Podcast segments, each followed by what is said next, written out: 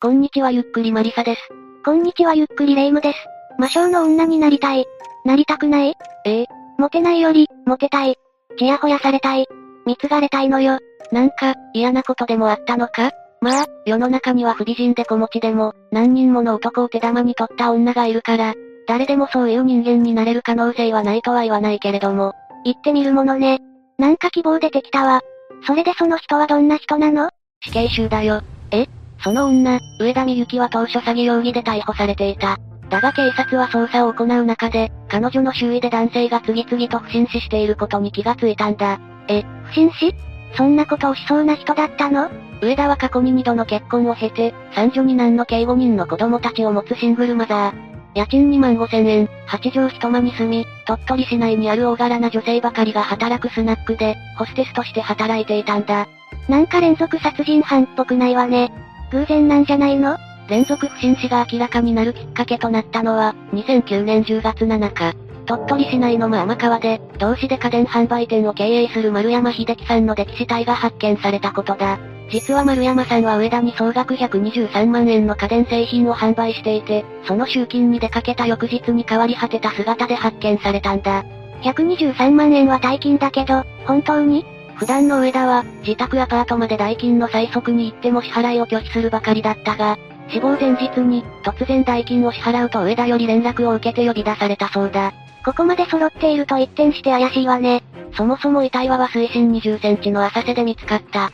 溺死するにはあまりに不自然すぎるシチュエーションだったんだ。誰かが溺死させたとしか思えないわ。それで鳥取県警は疑惑の目を上田に向けて、捜査を開始した。だが、上田を洗って出てきたのは、丸山さんを含めた6人の男性の不審死だったんだ。6人？いやいやいや、ありえないでしょ。順番に死亡した方を追っていこう。彼女の周りで最初に死亡したとされる男性は、全国紙の新聞記者古川司さん。彼は2004年5月に鳥取市郊外の線路上で、段ボール箱をかぶった状態で列車に引かれて死亡したんだ。こんなの絶対おかしいでしょ。だが彼は出会って幸せだったとの走り書きを段ボールに残していたため、鳥取県警は司法解剖すらせず自殺と断定していた。え？え古川さんは妻子持ちながらホステス時代の上田と知り合って交際を始め、彼女に貢ぐなどして多額の借金を抱えていたから、このあたりも判断要因だったかもしれない。めちゃくちゃ不審なのに調べもしないのか。次に死亡したのは、警備員で27歳の古田新一さん。彼は上田の勤務していたスナックの常連客であり、2005年頃から二人は同棲していたそうだ。子供がいるのに同棲というのはかなり入れ込んでいるわね。ただ二人の関係は順調ではなく、古田さんは同居中に上田から DV を受けていたようだ。なんでも、家賃を払えとフライパンで殴られたり、ロープで縛られていたこともあったという。いくら好きでも、もう逃げた方がいいんじゃないの？耐えきれずに、古田さんが実家に逃げ帰ったことがあったんだが、上田が家に乗り込んで、足毛にして連れ戻したそうだ。そんな彼も2007年8月に、上田から誘われて買い取りに出かけ、海水浴場の沖合で溺れて死亡している。この時も鳥取県警は、古田さんの不審死を事件として捜査することはなかった。歴史と違って、なくはない事故だけども。そして2008年2月には、島根県警の刑事である藤田至さんが、同県内の山中で首を吊った状態で発見された。藤田さんは結婚していたが、情報収集のために立ち寄った店でみゆきと知り合い、交際に発展したという。上田のスナックに通ったりと、お金の方もかなり貢いでいたようだ。こちらも同じく自殺として処理されている。同じ警察官が死んでもこういう扱いということは、完全にノーマークだったのね。続いて、2009年4月に上田の元交際相手だったトラック運転手の矢部和美さん。彼も上田に生活費として総額270万円ほどのお金を貸していたそうだ。ただ、上田はこの時安藤則道という男と同棲中であり、そのことに気がついた矢部さんは返済を要求したそうだ。完全に騙されたわけだしね。矢部さんは上田からお金を返済すると海岸に誘い出されたが、その後行方不明。1週間後に鳥取県北栄町沖で水死体で発見されることになった。これも事故死扱いか。いや、警察が司法解剖したところ、矢部さんの体内からは睡眠導入剤など他殺を示唆する証拠が見つかった。これで鳥取県警が鳥取連続不審死事件の捜査を開始し始めたんだ。そしてこの矢部さんの死の半年後、5人目の被害者であり、最初に語った丸山さんの事件が起こり、警察の捜査線上には完全に上田が浮上していた。でも6人目がいるんだったわね。ああ、残念ながら最後に田口和美さんという人が被害に遭った。田口さんは上田の勤務するスナックの常連客の一人だったが、もともと冷蔵庫などを売ると持ちかけられては、金だけ騙し取られていた。この人もこの返済を迫って事故死二人の関係が変化した原因は、田口さんが安藤から借りた車で衝突事故を起こしたことだ。一人暮らしの田口さんは、事故を起こした時期から急激に体調を悪化させ、上田が自宅に食事を運ぶようになったんだ。鬼の目にもというやつかしら。いや、そもそもこの事故の原因自体が上田の目論みの可能性が高い。実は体調を崩したのは事故の前後と曖昧なんだ。うん？体調が悪くなって事故。事故でさらに悪化なんだからおかしくないわよね。田口さんはそれまでは普通に散歩に出ていた健康体だった。だがある時からたまに頭がぼーっとするというようになり、事故の時も同症状が出ていたそうだ。怪しいけれど持病の可能性も。この事故で相手の車の修理代金や、治療費などを上田夫婦が肩代わりし、その代わりとして、田口さんが生活保護で受け取った金を徴収していたんだ。また田口さんが上田に家の鍵を渡すこととなったのもこの頃なんだが、その時から自宅アパートで、現金がなくなるといった窃盗被害まであったそうだ。ここまでを狙ってやったと言いたいの？金欲しさにやってもおかしくないという話だ。それはそうだけど、その後田口さんだが、ストレスから下痢など体調不良に苦しみ、2009年10月26日に、自宅アパートで昏睡状態になり死亡した。これも怪しい証拠があったの？いや、田口さんの一件は他殺の証拠が見つからなかったのか、鳥取県警も刑事事件化を断念してしまった。今度は怪しんでいたのに逃れてしまったのね。でも、上田に目星がついていたなら、証拠が出そうなものだけど、証拠はないが疑念はあった。何でも上田は薬のことを民剤と呼び大量に所有しており、隣人に分けることもあったそうだ。また亡くなる日の前日、田口さんの部屋を通りがかった住人が、開けっぱなしのドア越しに中の様子を見ている。何でも、上田夫婦が部屋にいて、笑いながら二人で何か話をしていたそうだ。ぶっちゃけもう確定じゃないの。6人を手にかけたこの上田って一体何なの？単なるシングルマザーじゃないの？では焦点を上田に移そう。上田美幸に関しては旧姓は堀江といい、実家には土木作業員の父親、専業主婦の母親に加え、5歳年上の兄がいたそうだ。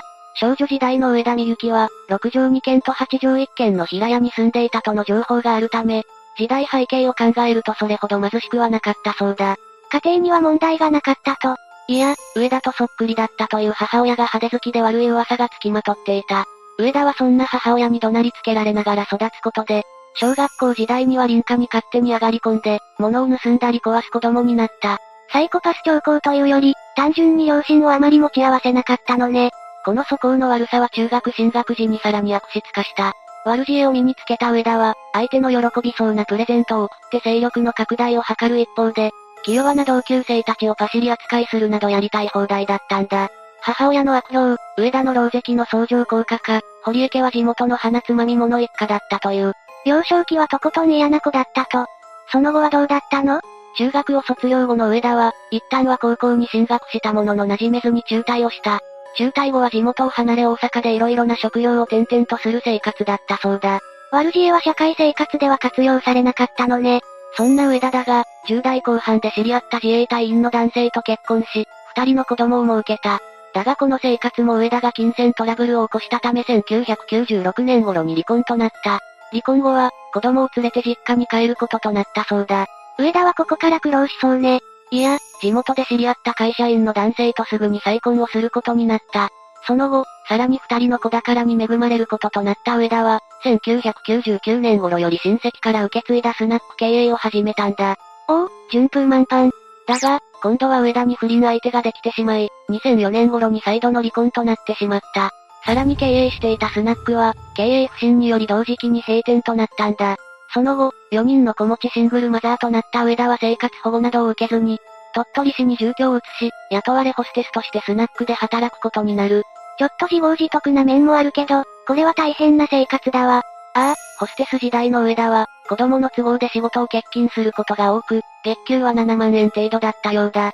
ただ、姉御肌で水客の血は喧嘩なども積極的に仲裁していた上田の評判は悪くなかった。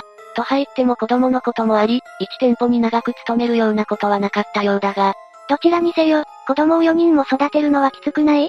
昼は病院で清掃員をしていただの風俗店で働いていたなどといった噂もあるようだ。